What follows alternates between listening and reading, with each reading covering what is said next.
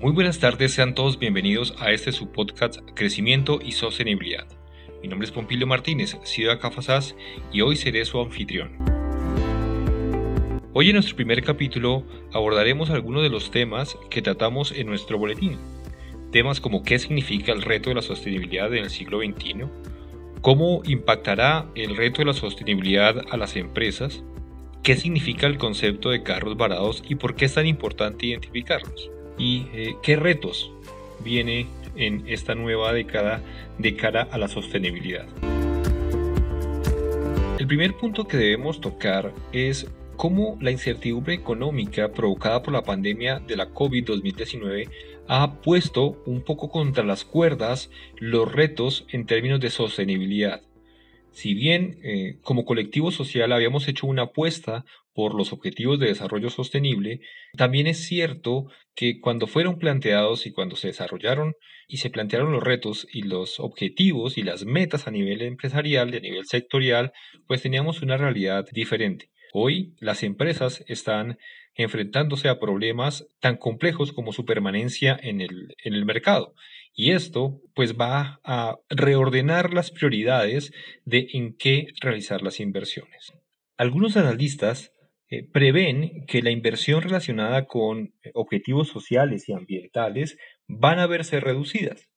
Eh, sin embargo, otros apuestan por la sostenibilidad como una herramienta para garantizar no solo el crecimiento de la compañía, sino permanecer en el tiempo a pesar de las vicisitudes y además como una herramienta para prepararse de cara a nuevas crisis que puedan desarrollarse en el futuro cercano pero ¿de qué depende el rumbo que tomen las empresas, sin importar su tamaño, sin importar su actividad económica? Estará muy en función de la visión y la forma en que los tomadores de decisión guíen las acciones y las actividades de las compañías.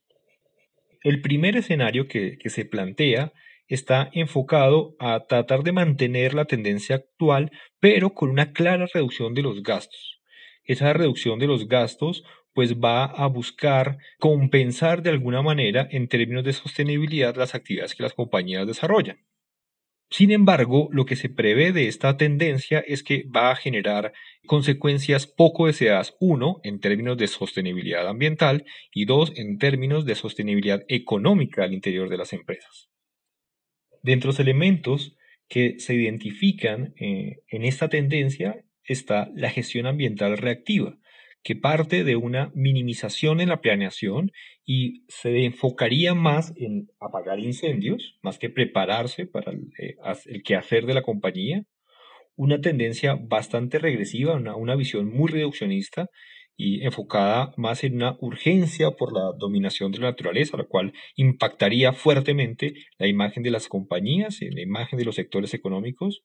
Una limitación muy fuerte del gasto ambiental, enfocándose simplemente al cumplimiento de lo mínimo o de lo que establece el marco normativo ambiental, independientemente de la localización de la empresa, una presión sostenida sobre el talento humano, es decir, una transferencia de la responsabilidad en términos del cumplimiento ambiental, en términos de las metas sociales, en términos de los, de los indicadores hacia el equipo de trabajo, lo cual genera una presión extra sobre, sobre el talento humano, una reducción innegable en términos de inversión y diversificación del negocio, lo cual eh, va a limitar las capacidades para crecer la compañía, va a reducir las, las oportunidades de negocio. Eso va acompañado, evidentemente, de la reducción del, del, gasto en términos de innovación y desarrollo en todas las áreas. Un enfoque en, en los planitis o en, los planitis de calidad para la gestión de clientes y externos en términos de eh, el manejo ambiental y social lo cual no es bueno porque muchas veces uno de los grandes errores es que los planes en sí no se hablan unos con otros. Y pues todo esto genera riesgo de la imagen negativa ante eh, los actores o las partes interesadas de la compañía, stakeholders y stakeholders, desarrollos tecnológicos insostenibles, el riesgo de prácticas empresariales que pongan eh, o que generen un impacto alto al entorno natural y social, que generan evidentemente resistencia social a los proyectos, y eh, con el tiempo una pérdida de participación de todas las compañías o las compañías que se vayan por este camino en el mercado. El lado opuesto fue planteado por el Pacto Mundial de las Naciones Unidas, quien afirma que la sostenibilidad se convierte entonces en un pilar para la recuperación económica. Y plantea, por un lado, eh, la necesidad de avanzar en el cierre de la brecha de la financiación de la Agenda 2030 para el cumplimiento de los Objetivos de Desarrollo Sostenible, apunta también en términos de la necesidad de reducir las desigualdades a través de un enfoque en derechos humanos y una necesidad de aumentar la ambición en la lucha contra el cambio climático. Sin embargo, esto suena contradictorio porque las empresas están en crisis económica y ahora deben, deben aumentar el gasto para poder aportar en estos objetivos que se plantean o que plantean desde el Pacto de Naciones Unidas. Pero muy al contrario, y a pesar de toda lógica, en esta estrategia es donde está la verdadera oportunidad de innovación, de crecimiento, de posicionamiento y de generación de beneficios para la compañía. Pero para lograr los resultados esperados es necesario pasar por una transición. Y esa transición nos obliga primero a diagnosticar nuestras empresas o nuestros proyectos.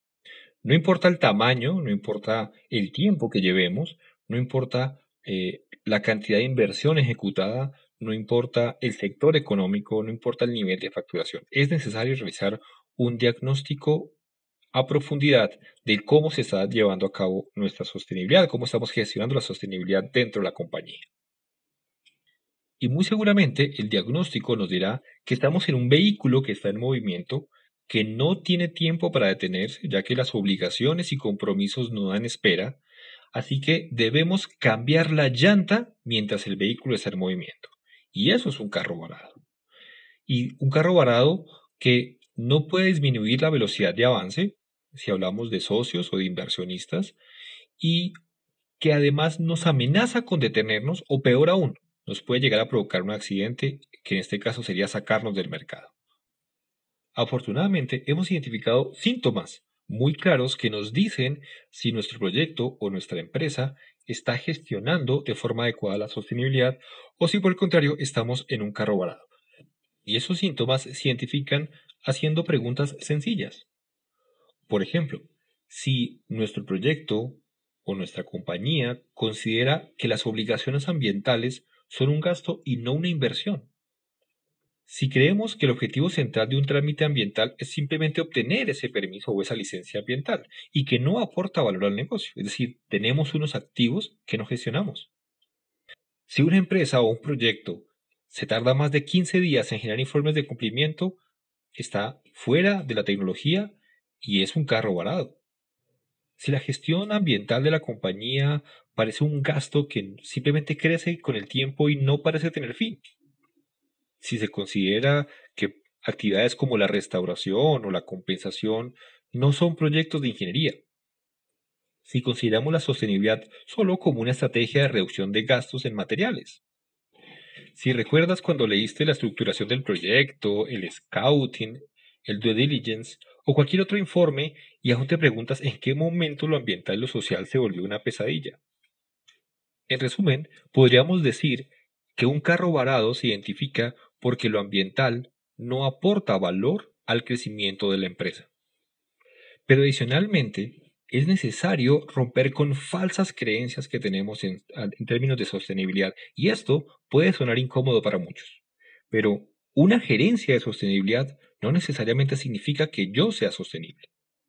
Contar con una gerencia ambiental no necesariamente significa que se están gerenciando de forma adecuada la sostenibilidad de la compañía. La responsabilidad social corporativa no necesariamente está aportando en términos de sostenibilidad.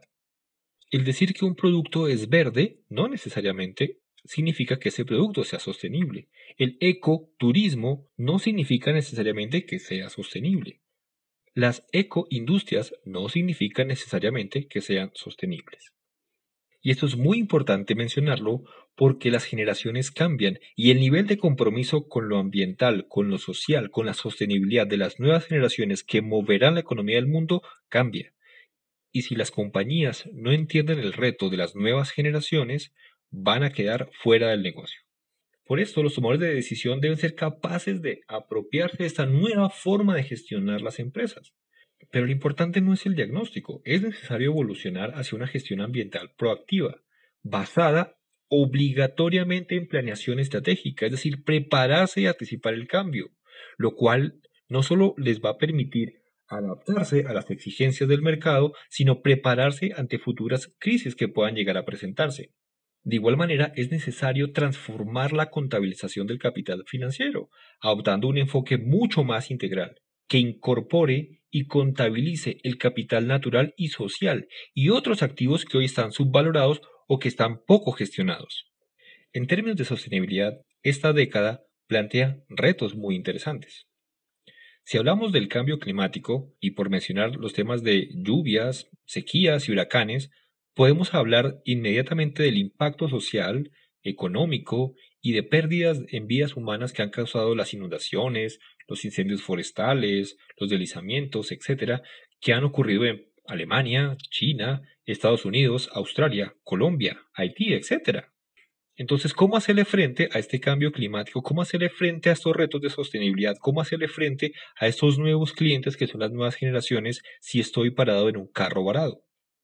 Las nuevas generaciones no van a perdonar. Se involucran y quieren ver cambios de fondo, no solo de imagen. Las empresas que no entienden este reto van a convertir lo ambiental en un verdadero campo de batalla, donde la vida media de las empresas va a caer. Para el 2030 se espera que la vida media de las empresas sea tan solo de 7 a 10 años. Y uno de los factores claves que va a asegurar la permanencia en el tiempo de las compañías es la sostenibilidad. Por ello, es tan importante contar con aliados estratégicos que tengan la capacidad de ofrecer las herramientas necesarias para ayudar a las empresas a impulsar los cambios transformadores, tanto en sus estrategias comerciales, en sus operaciones y en su impacto hacia la sociedad. Sobre esta base quiero invitarlos a reflexionar, a que piensen sobre sus compañías, a que evalúen el estado en el cual están y piensen cuáles son sus metas, tanto a nivel comercial como a nivel empresarial y en términos de sostenibilidad, y consideren si cuentan o no con las herramientas para lograr las metas propuestas. Sin más, quiero agradecerte por haberme dado este tiempo tan valioso en tu día y quiero invitarte a que tomes acción. No lo dudes y apaláncate con los mejores para lograr tus objetivos de sostenibilidad. Así que haz el primer paso hacia el futuro y síguenos en nuestras redes sociales.